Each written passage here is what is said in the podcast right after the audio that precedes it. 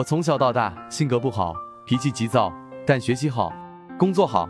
今年一月领证结婚，第二天从对方手机里发现对方恋爱，期间一直出轨背叛，痛苦不堪，决定闪离。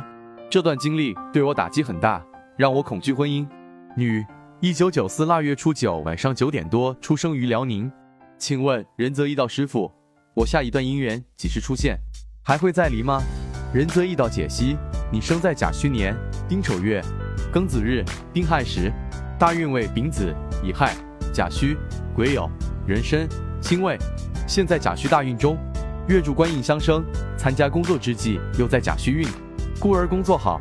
子水伤官旺年，伤官是客观之星，感情出问题，导致闪离。